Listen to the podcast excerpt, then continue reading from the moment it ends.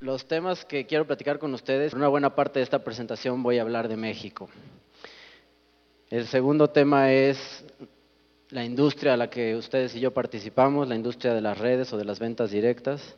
Y por último, el desafío que tenemos ustedes y yo, dada la situación de nuestro país y dada la oportunidad que tenemos en las manos. ¿Listos? Ok. ¿Alguno de ustedes sabe qué número de país somos en población? 13, 5, 7. Hoy en día somos el país número 11 más poblado del mundo. ¿Ok? Ahora, para ponérselas más difícil, ¿cuáles creen que son los 10 que tienen más habitantes que nosotros? China, India, Estados Unidos, Japón, Brasil, Rusia, Indonesia, Pakistán, Bangladesh y Nigeria. Son los únicos 10 países de este planeta en donde hay más gente que aquí. Entonces, si estás en un negocio de hacer redes y de meter gente, pues estás en el onceavo con más chance de ser premier. Ahora, de los que existen, nada más la, la, corporación está en Estados Unidos, Japón y Rusia. Todos los demás todavía ni llega a Sango. O sea que imagínense todo lo que falta por hacer. Ahora, esto no es de toda la vida, ¿eh? Esto es un fenómeno más reciente. Cuando fue la independencia de México en el año Ah, ya sé, eso lo saben. 1810 había, ¿cuántos millones creen? ¿Diez dijeron? ¿Quién da más? ¿Quién da menos? Seis millones de personas había en este país cuando decidimos sublevarnos contra los españoles, ¿no? Disque de los españoles, pero los que hicieron la, independencia fueron españoles que viven aquí. Eran los criollos, no fueron los inditos. Fueron los criollos, ¿ok? Era, dos, tres delegaciones de la Ciudad de México hoy tienen esa población, ¿cierto? Veracruz tiene más gente que eso. Entonces, eso era México hace dos siglos. Luego vino algo que se llama la explosión demográfica. ¿Han oído de eso? Sobre todo en las décadas de los 70 y los 80. ¿ok? ¿Quién de los aquí presentes ya estaba vivo en 1950? ¿Lo vamos a balconear? Tres manitas. ¿Quién estaba vivo en 1960? Unas poquitas más. ¿Quién ya estaba vivo en 1970? ¿Ven cómo se va cumpliendo? ¿Quién estaba vivo en 1980? Ahí está, ¿no? Es cuando nos pusimos a parir en este país en esa década, ¿ok? Entonces, esa, esa, esa, cantidad de gente que tenemos, pues nos impulsa y nos da muchas ventajas, ¿ok? Algo que se llama el bono poblacional, ¿ok? Tenemos mucha gente joven, mucha gente entrando actualmente a las fuerzas de trabajo, que está empezando a generar, a producir toda la gente nacida en los noventas, ¿ok? Y en las finales de los ochentas.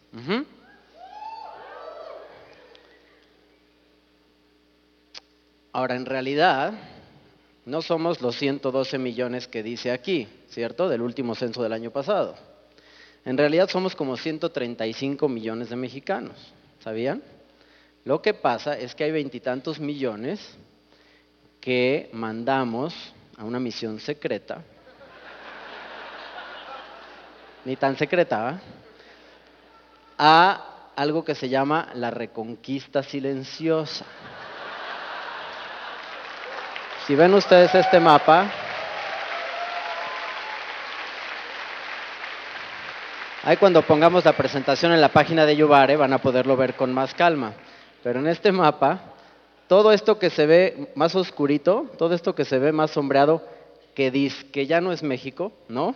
Porque está arriba del río Bravo, tiene más del 60% de población mexicana. Los que están no tan oscuros, pero como en medio, tienen entre 15 y 50% de población mexicana. Hay muchas ciudades en los Estados Unidos en donde ya el principal idioma que se habla es el español. Entonces ahí vamos, recuperando lo que nos quitaron. Consulté como cuatro o cinco fuentes de economistas y bancos que estudian y que hacen proyecciones a futuro de economía mundial. Y todos nos ponen, todas las fuentes que consulté ponen a México para el año 2040 entre el quinto y el octavo país en Producto Interno Bruto. Ahora, yo leí libros positivos, entonces yo me fui por la fuente que nos pone en quinto. ¿No? Yo le, voto por el quinto. Entonces, aquí, en primer lugar, para el año 2040 ya va a haber rebasado China a Estados Unidos como primera economía del mundo. En segundo lugar, va a seguir estando Estados Unidos. En tercer lugar, va a ser la India. Hay un italiano ahí, o sea, volvió a decir Italia, no manches. ¿ok? Primer lugar, China. Segundo lugar, Estados Unidos. Tercer lugar, la India. Cuarto lugar, Japón. Y quinto lugar, México.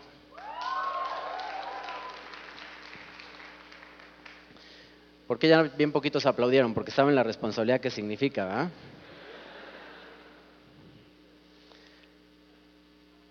¿Tenemos retos? Muchos. No es nada más que crezca, siga creciendo la población y entonces seamos una economía enorme. Hay mucho que hacer. Uno de los principales retos, si no es que el más grande, esto es una gráfica de 150 países con una cosa que se llama el índice de Gini, que mide qué tanta desigualdad hay, qué tan bien o mal está repartido el dinero en los países. Un país que esté hasta acá abajo, que tuviera un índice de cero, que no existe, ¿no? El que está mejor tiene punto 16, quiere decir que es una cosa increíble de justicia y de equidad, ¿no? Todos los habitantes del planeta tienen más o menos el mismo patrimonio. Y conforme te vas hacia arriba, va siendo menos, menos parejo, menos equidad. Si hubiera un país con uno, que claro que no hay, ¿verdad? Los que están peor están en punto 7, querría decir que una persona tiene todo el dinero de ese país, que tiene todo el patrimonio de ese país. ¿En qué posición crees que está México en este índice? 125 de los 150 en nivel de desigualdad. Pero no se sientan mal, ¿ok? Hay otros 20 que están peor. Zambia, Kenia, Nepal, Indonesia están mejor, están abajo. Ahora, esto no es un fenómeno, nada más de México, ¿ok? Alguien se puso de ocioso a calcular qué pasaría o cómo se reduciría la población del planeta si solo hubiera 100 personas. Si fuéramos solamente 100, como que aplicáramos la realidad de este mundo a una microcosmos de 100, de esos 100, 18 no tendrían agua, 13 estarían desnutridos, 14 no sabrían leer, solo 12 tendrían computadora, 6 personas de los 100 tendrían el 60% de la riqueza y 53 de esos 100 subsistirían con menos de 2 dólares diarios. Estamos hablando de 60 dólares al mes, 800 pesos mensuales. La mitad de la población de este mundo sobrevive, se levanta cada mañana, respira, come y se duerme con 800 pesos al mes.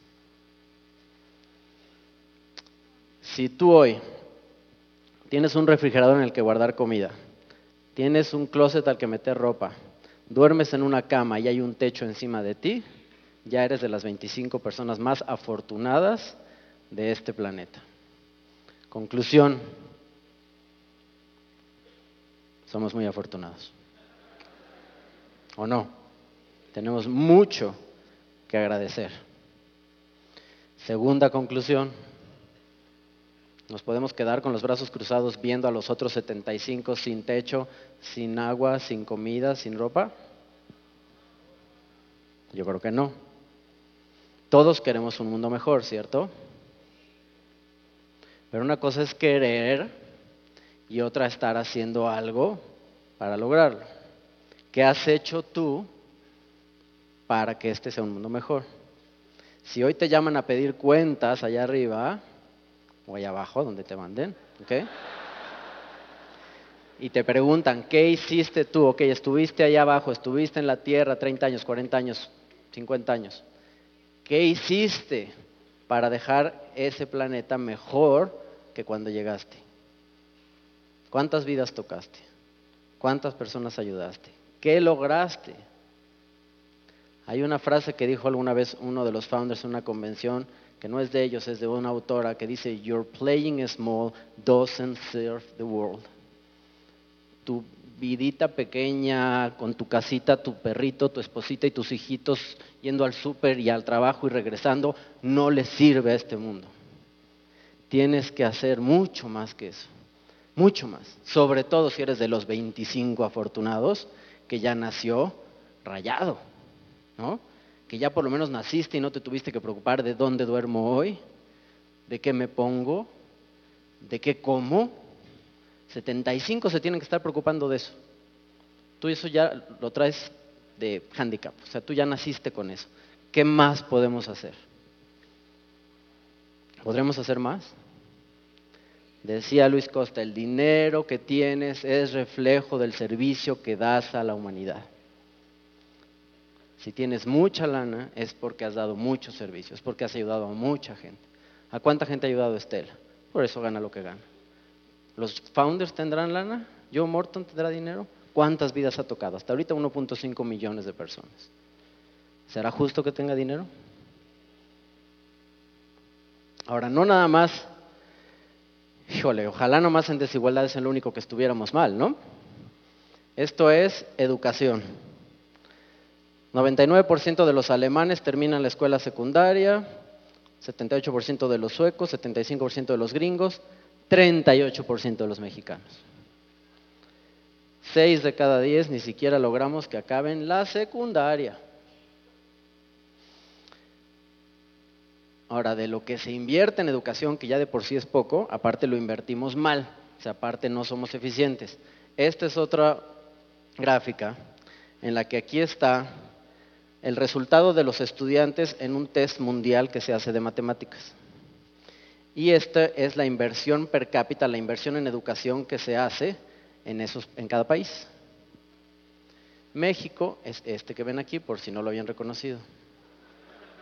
Sí invertimos poco per cápita en educación, pero invertimos lo mismo que en Polonia. Por persona se invierte lo mismo en educar un polaco que un mexicano. Nada más que vean el resultado de ellos en el estudio, en la, prueba, y vean la de nosotros.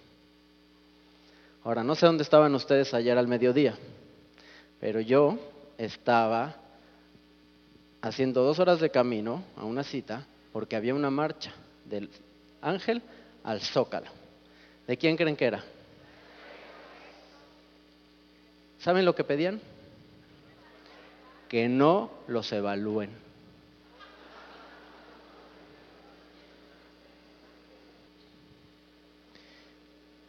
¿Sabían eso?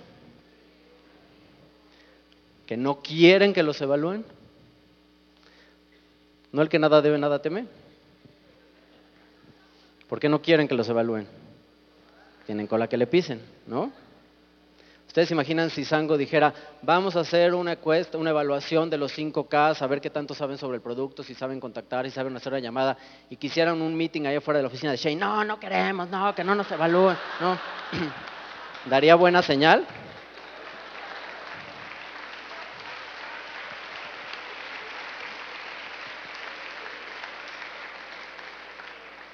Es por el bien de tus socios, ¿no? Por el bien de la empresa, por el bien de tu grupo, que te ayuden a checar cómo andas y que te digan, no, pues esto te falla, mejórale por aquí, ¿no? Es vergonzoso. O sea, sí dan ganas de lincharlos. Esto es más gráfico, todavía, ¿no? Este es el, el mapa del mundo, pero un poquito modificado, ¿no?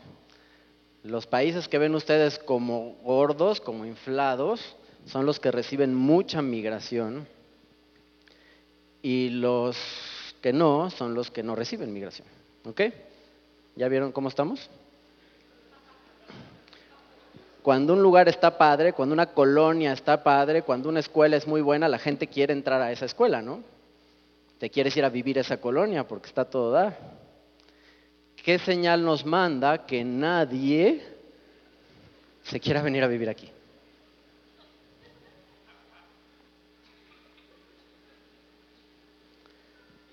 Esta otra, ah bueno, los países a los que se está yendo la gente, para que tengan una idea, eh, Singapur, Israel, Kuwait, Hong Kong, Australia, Arabia Saudita, Canadá, Estados Unidos es el país número 16 al que llega más gente, ni siquiera es el primero, en porcentaje.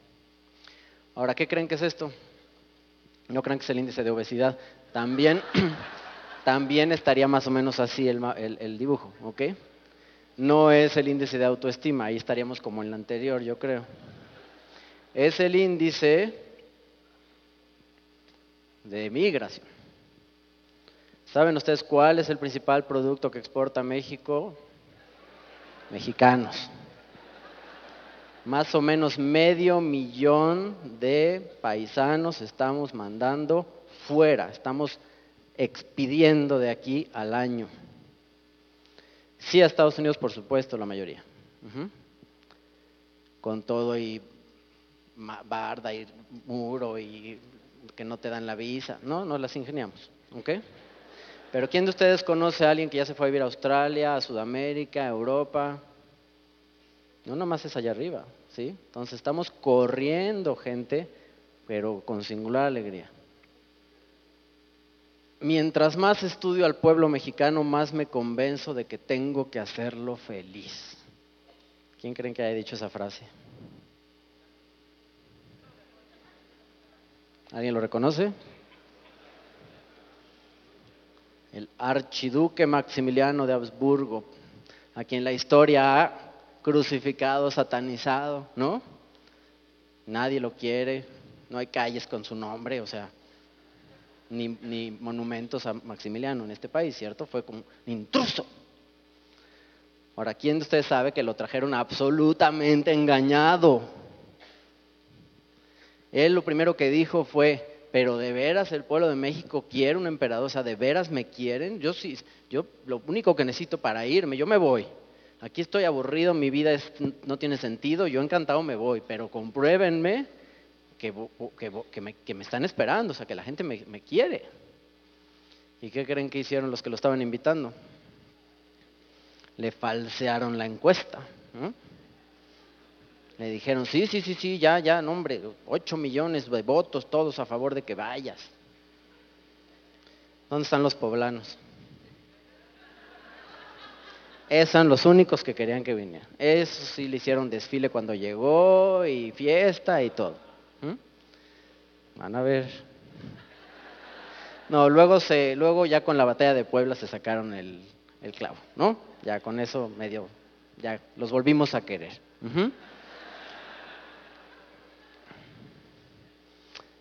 Pero este cuate hizo bastante más de lo que en los libros nos dicen, ¿eh? y la esposa más, no saben, la Carlotita era buena. De veras, pónganse a estudiar, pónganse a leer las cosas que ella decidió que se hicieran. No tengo tiempo de contarles, pero se hicieron cosas en el ratito que estuvieron ellos aquí. Pero hay que leer.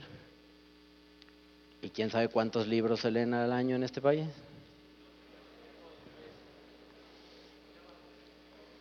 Han oído lo que decía mi abuelita, ¿no? Mi abuelita Gandhi. Tienes que leer o te va a dar pena. ¿No? Ok. Ahora, ¿por qué puse, por qué puse esta frase? Está incompleta. Esta frase termina con estas palabras que son aterradoras. Dolió, ¿verdad? Eso es lo que dijo este señor. Hay un chiste que me choca, pero es, nos retrata tan bien. Está Dios haciendo el mundo y se le acerca a San Pedro. ¿Qué onda? ¿Cómo vas? A ver. ¿qué es esta islita acá? ¿Cómo islita? Es un islón, es un tan enorme. Se llama Japón. Ah, está bien. ¿Y qué onda ahí con ellos? La tienen medio dura, ¿eh? Están aislados, no tienen nada, recursos naturales, nada, todo lo tienen que importar, lo único que tienen ahí es agua, ¿no? Eh, van a tener unos terremotos, unos tsunamis del cocol. Todavía en el siglo XX les van a zumbar unas bombas atómicas que les van a poner en toda la moda. San Pedro, órale, no te estás pasando. No, no, aguantan, ¿no? Yo los conozco. Oye, ¿a poco todo esto es un país, nada más todo esto? Mm, sí, Rusia, sí. Oye, no, no está parejo, ve todo el territorio que le estás dando. Territorio está, está inhabitable eso. Un pedacito más o menos van a poder vivir, todo lo demás es, es inhumano, van a tener climas de menos 30, menos 40 grados centígrados, que van a poder cosechar ni que nada, no, la tienen dura. Oye, y este acá de esta como tripita que sale arriba, ah, México, ándale, sí. No, hombre, México, unas playas de ensueño bosques, selvas, una biodiversidad apasionante, recursos, petróleo, clima divino. San Pedro así, oye, estás pasando. No, deja que veas los habitantes que le pongo.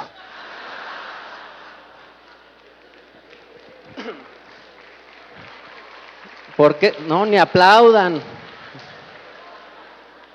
Esa sí es una de las ventajas que tenemos. Somos buenos para reírnos de nosotros mismos. ¿Verdad? Eso sí es virtud. Ah, cómo somos autocríticos y cómo nos podemos, ¿no?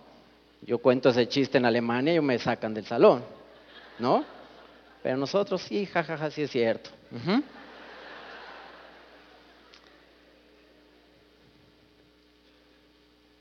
¿Quién me dice qué es eso?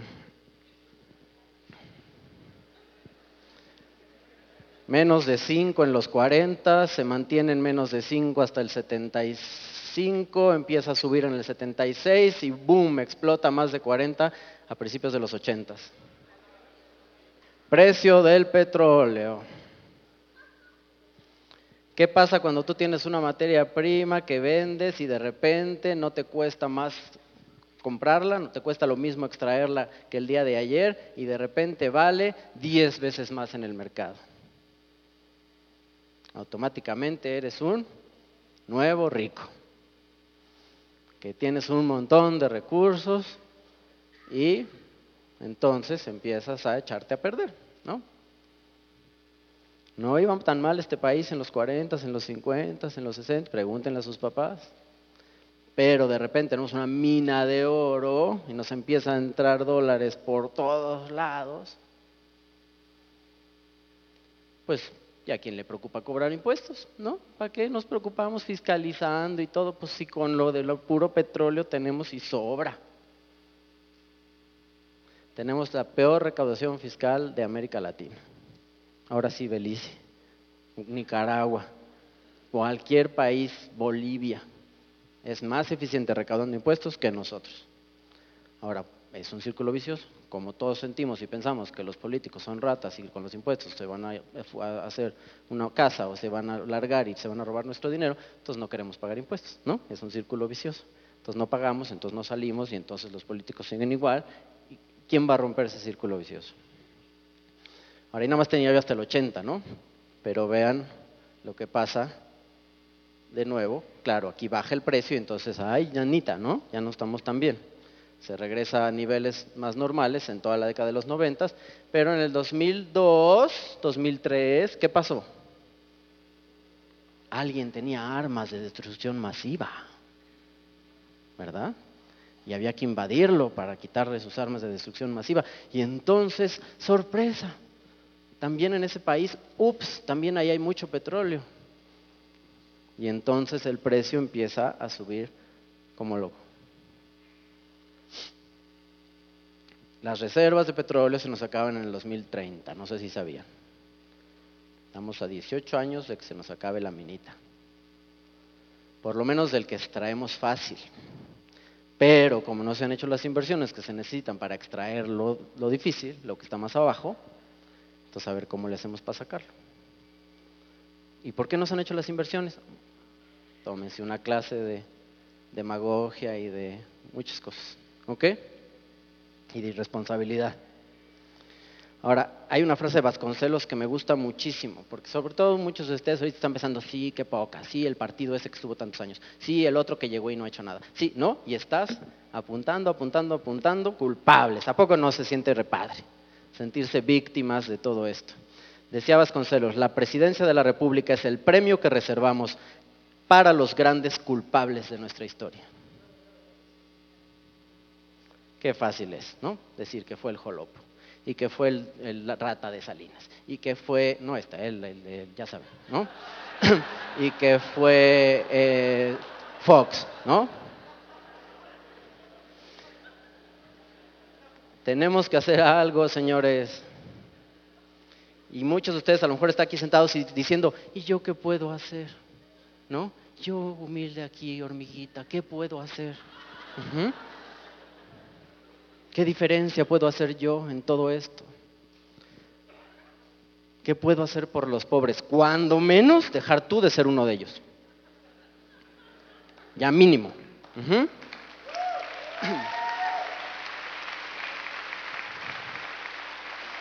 ¿Cómo le suena esta frase?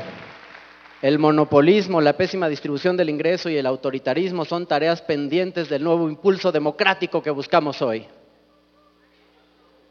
Está buena, ¿no? Inspira. ¿Qué creen? ¿Que la dijo la semana pasada un precandidato ahí en campaña? ¿Que la dijo el señor Fox en el 2000?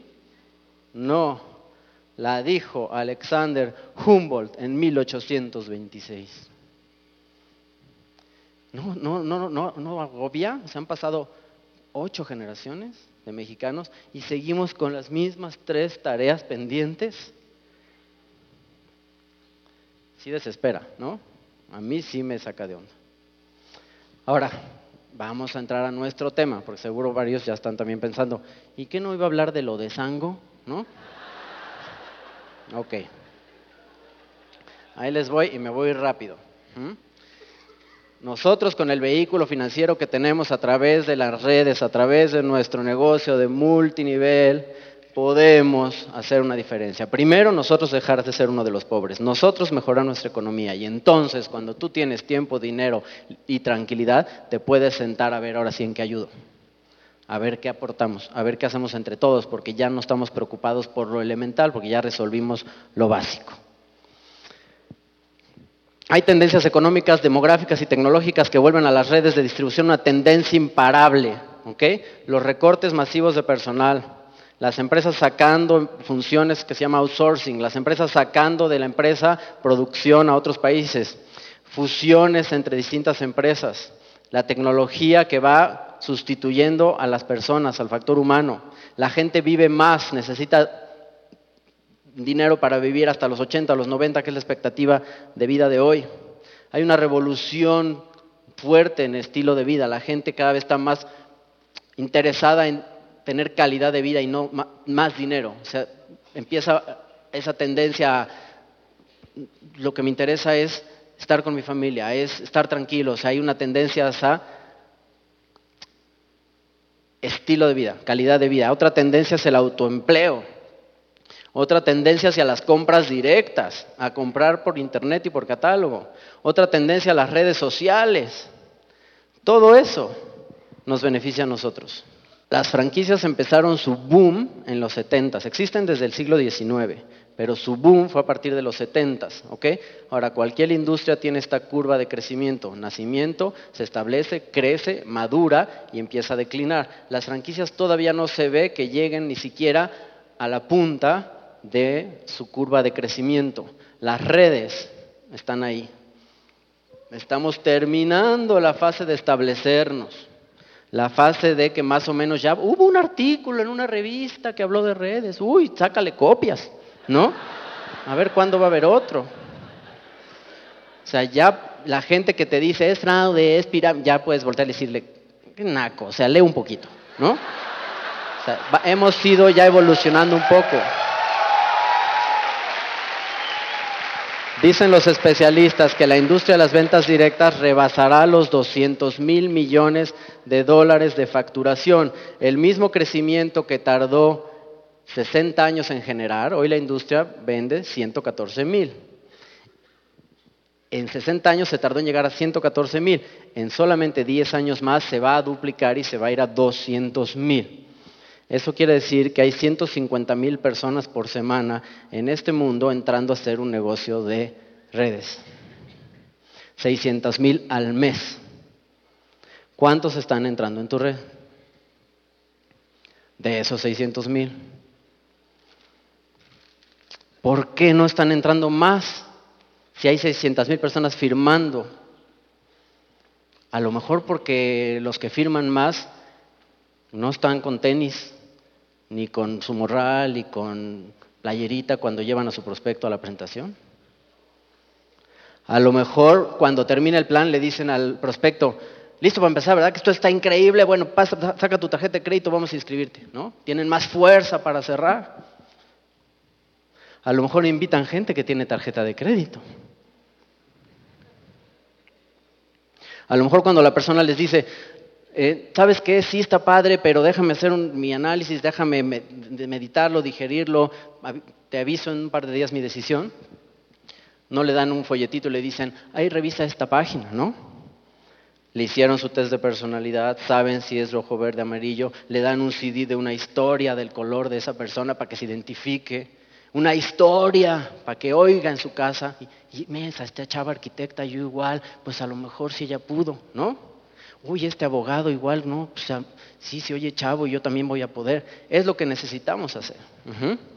Necesitamos pulir muchas cosas para captar más de estos 600 mil mensuales. Ahí están. ¿Dónde se están metiendo y con quién? Eso es lo que nos tenemos que preocupar. Suena mucho, 200 mil millones de dólares, ¿verdad? Ok. Ahora, ¿quién de ustedes, sinceramente, cuando ponemos en la presentación de Yubare que vas a ganar 400 mil pesos al mes, una parte de ti dice, estaría padre, pero la otra parte dice, ay, sí, cómo no, ya parece, ¿yo cuándo? ¿No? ¿Lo han sentido así de, no? Yo creo que muchos lo hemos sentido. Bueno, que te sientas un poco más tranquilo con que tengas tú de ese crecimiento el punto 003, o sea, de toda la gente que va a entrar de aquí al 2020, con que punto 003% entren contigo, querría decir que tú ya acabaste el ciclo 7 y ganas cuánto? 156 mil pesos al mes. Y si eres un picudazo, qué bárbaro, el titán de la llanura, y lograste el punto 009% de reclutamiento en tu red, de todo el mercado que hay, tú tienes ese porcentaje, quiere decir que ganas 450. ¿Se ve ambicioso? ¿Se ve complicado llegar a estos niveles de penetración con Yubare?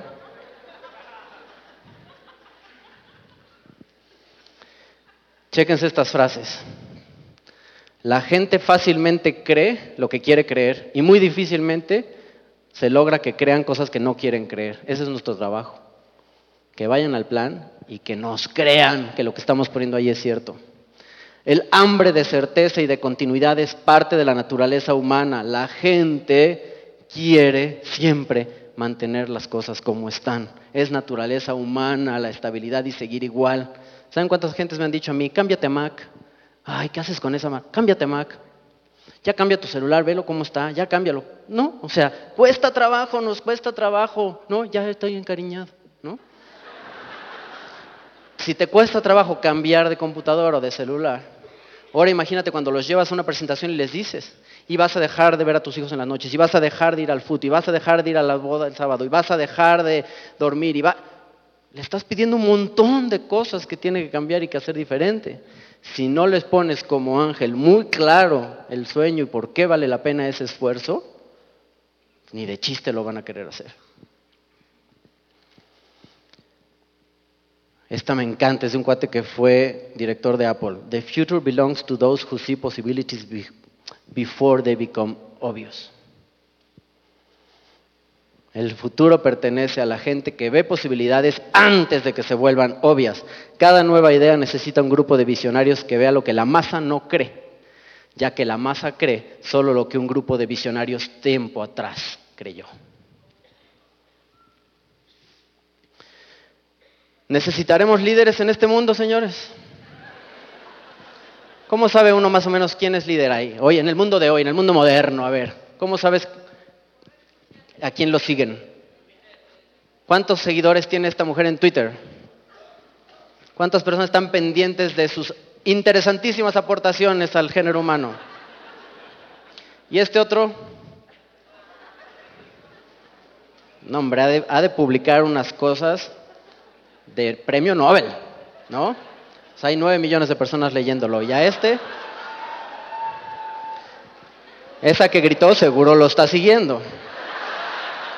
Es una de las 16 millones 800 que le invierte segundos de su tiempo, su atención, en lugar del 75% de la gente que no tiene ropa, no tiene comida, no tiene techo, está leyendo lo que este señor o lo que esta otra persona que tiene 18 millones de seguidores y que es la número uno, tiene que aportar. 20 mil personas al día se agregan a seguirla. ¿Cómo está el mundo? Si la tienes, por favor, bórrala, que quemada. Si ella jala 20 mil personas al día, ¿tú crees que Estela Salinas no podría jalar 2 mil? ¿Crees que tenga algo más que decir que esta cosa?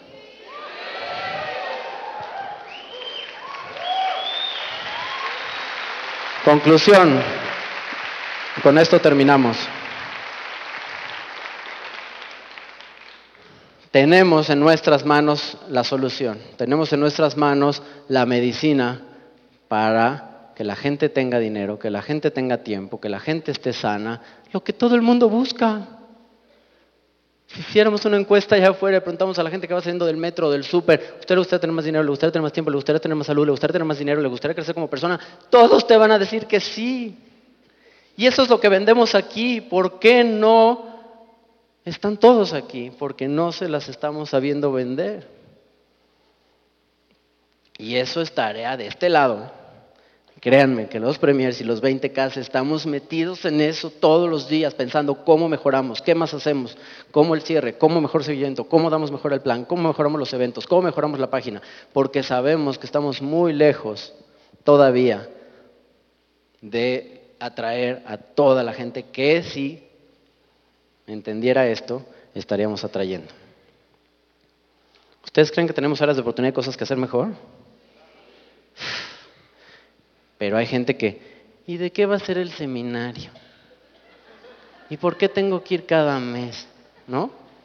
Digo, si Raúl dijera, yo no quiero ir cada mes, a lo mejor dices, bueno, ya tiene el resultado. Pero uno que ni ha ciclado y te está preguntando, ¿y por qué hay que ir de nuevo? ¿No? Esta es una frase también espectacular. Primero te ignoran, después se burlan de ti, después te hacen la guerra, después ganas. Los estamos invitando a ser líderes, no líderes de pacotilla que tengan 18 millones de seguidores en Twitter, líderes reales. Los líderes son llamados para pararse en un lugar solitario entre lo que ya no es y lo que todavía no es, e intencionalmente hacer decisiones que forcen, muevan y crean historia. No son llamados para ser populares, no son llamados para estar a salvo, no están llamados para seguir, tampoco, no, estamos llamados a tomar riesgo, estamos llamados a, cambiar actitudes, estamos llamados a arriesgar nuestras vidas por un mundo mejor. Esto no es lo que se merece Yubare. Yubare se merece mucho más. Sango se merece mucho más. México se merece mucho más. Y ya créete de una vez que tú te mereces mucho más. Los invito a que provoquemos una epidemia de libre empresa y una pandemia de prosperidad a nuestro alrededor. Muchas gracias.